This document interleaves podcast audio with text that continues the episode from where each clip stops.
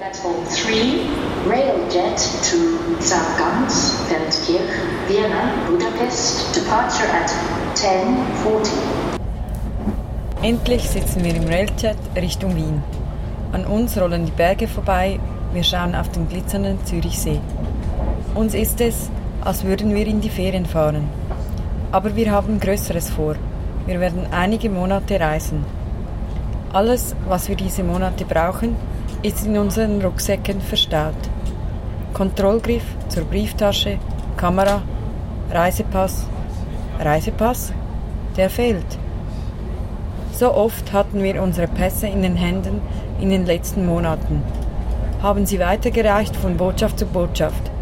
Nun liegen unsere Pässe noch auf der chinesischen Botschaft, unter einem Stapel von Pässen, die bearbeitet werden müssen.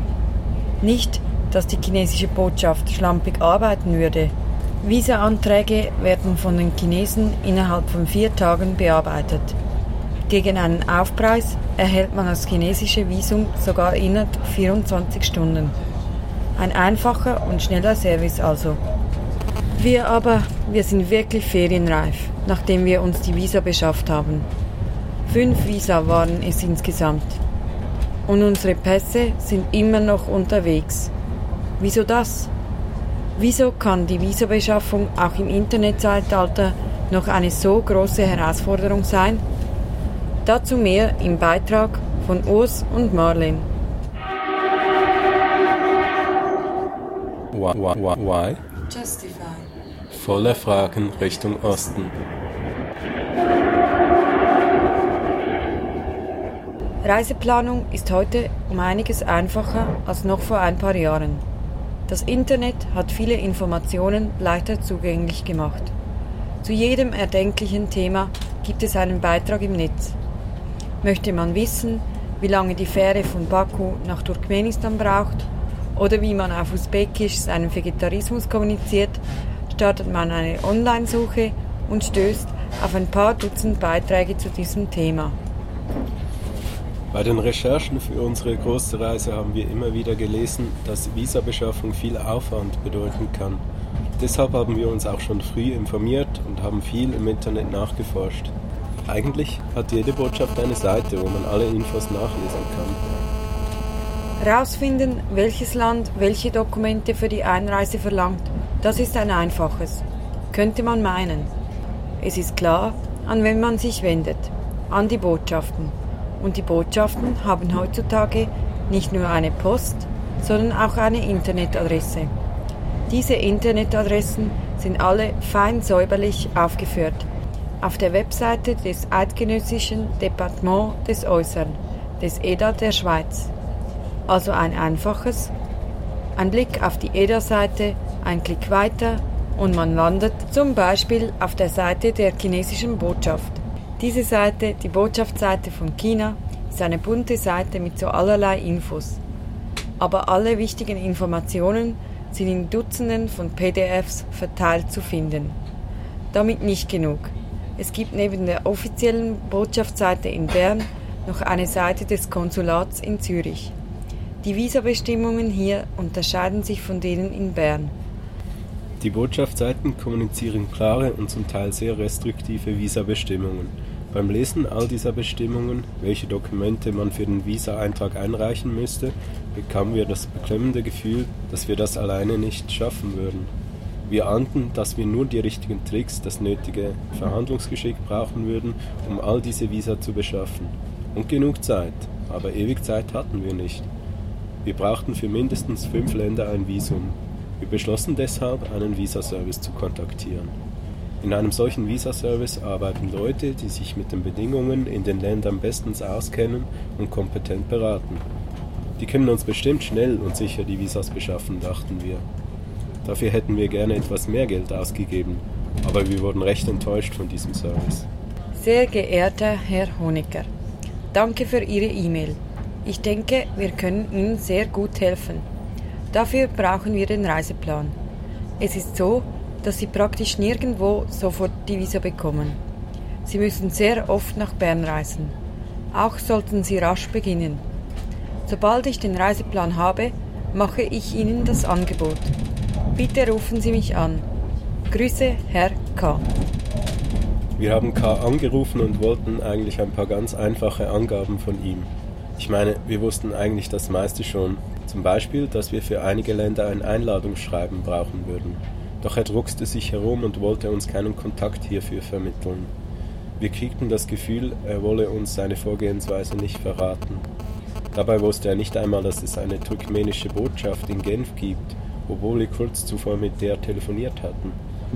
Ich sollte doch hätte er durch die leeren Gänge gerufen vor den Neunen, Bestraf im Unterlassungsfall im Hauptgebäude Block 2, im Büro 146 persönlich erschienen. Da beschlossen wir selber weiterzumachen.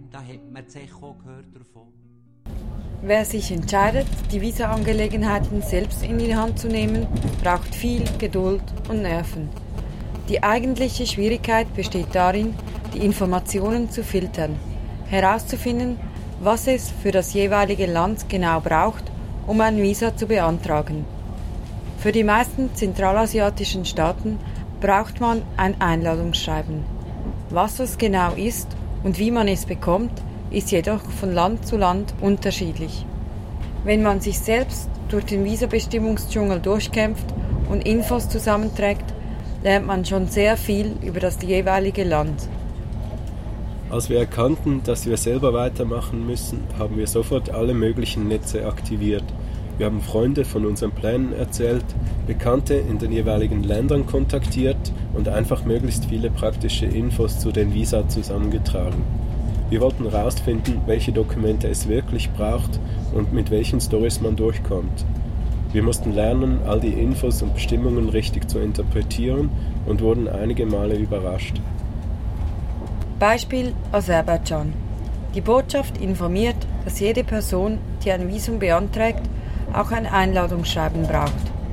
Diese Bestimmungen werden jedoch im Rahmen des kommenden Eurovision Song Contest, der in Baku, der Hauptstadt von Aserbaidschan, stattfinden wird, gelockert werden. Bei den Aserbaidschanis lief alles reibungslos. Wir brauchten zwar ein Einladungsschreiben, wir fanden jedoch einen aserbaidschanischen Tourismusdienst, der uns gegen eine Bezahlung und ohne weitere Bedingungen dieses Einladungsschreiben ausstellte. Diese Bezahlung konnten wir dann aber vom Visum wieder abziehen lassen. Das heißt, wir mussten nur noch 20 anstatt 80 Franken für das Visum bezahlen. Ja, die Aserbaidschanis waren echt freundlich. Das Visum wurde innerhalb eines Tages ausgestellt. Die aserbaidschanischen Behörden sind offensichtlich darauf bedacht, ihr Land für Touristen gut zugänglich zu machen. Ganz anders ist die Situation in Turkmenistan, das auf der anderen Seite des Kaspischen Meeres liegt. Die turkmenische Botschaft informiert, dass man ein Einladungsschreiben benötigt. Dieses muss vom Amt für Tourismus und Sport abgesegnet werden.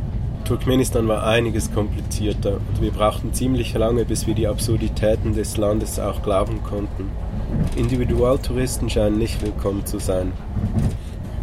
Dieselbe Reiseagentur, die uns bereits das aserbaidschanische Einladungsschreiben ausgestellt hatte, informierte uns, dass wir Reiseleistungen im Wert von ungefähr 200 Dollar buchen müssten, um ein Visum für Turkmenistan zu bekommen.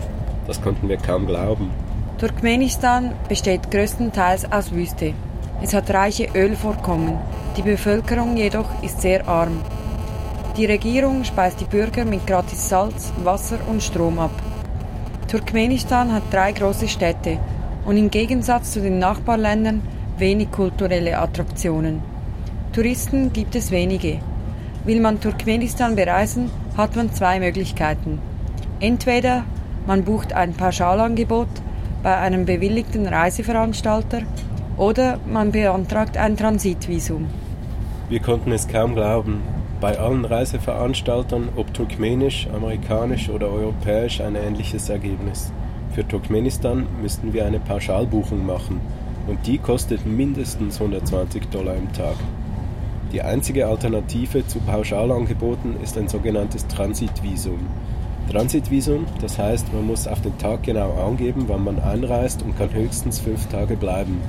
Wir sahen aber keine andere Möglichkeit und beantragten ein solches. Ganz glauben konnten wir diese speziellen Bestimmungen nach wie vor nicht. Glücklicherweise fanden wir dann den Kontakt zu jemandem, der uns von seinen Erfahrungen per E-Mail berichtete. Das half. Ich nenne das Land Pizaristan, wegen des allgegenwärtigen Personenkults, der um den Turkmen Bashi gemacht wird. Der war gestorben, kurz bevor ich dort war. Die Hauptstadt ist faszinierend. Eine Mischung von orientalischem Pomp und Disneyland. Die Straßen außerhalb unter jeder Kanone. Von den Seitenstraßenreisenden, von denen wir lasen oder die wir kontaktieren, ist kaum jemand nach Turkmenistan gereist. Deshalb war es wohl auch ein so langer Prozess, bis wir die Informationen, die wir von offizieller Seite gekriegt haben, auch wirklich einordnen konnten. Ganz anders war die Situation mit der chinesischen Botschaft. Wir kennen einige Leute, die schon einmal ein Visum für China beantragt haben. Kaum jemand ist jedoch auf dem Landweg für ein bis zwei Monate eingereist. Die Chinesen sehen es nicht gerne, wenn man wie wir über die Uigurenregion einreist. Und man müsste ein Flugticket oder Hotelbuchung vorweisen.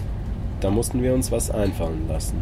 Ein China-Kenner rät, will man auf der chinesischen Botschaft weiterkommen, stellt man sich eine glaubwürdige Geschichte zusammen und ist bereit, über jedes Detail Auskunft zu geben.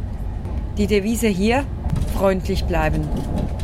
Wir erschienen bei der chinesischen Botschaft mit einer nied- und nagelfesten Story. Dazu hatten wir einen Begleitbrief. Marlene und Urs sind verlobt und unternehmen eine Reise, so quasi ihre Hochzeitsreise. Und wir werden sie bei uns hier in Peking zu Gast haben. So weit sind wir also gegangen für unsere Visa. Nun müssen wir aber unsere Pässe kriegen und da auf die Schweizerische Post vertrauen. Diese machte uns in letzter Minute noch einen Strich durch die Rechnung. Ja, ja klar. Ja, richtig, aber ich kann Ihnen jetzt Identifikationsnummer für diesen Brief, für diese Sendung geben.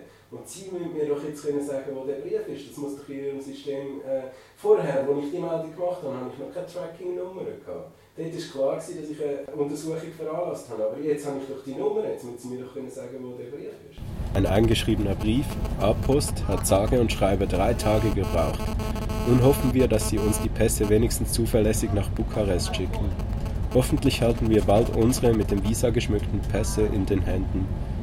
Denn wir sind so weit gegangen für unsere Visa und gehen mit ihnen hoffentlich noch weiter.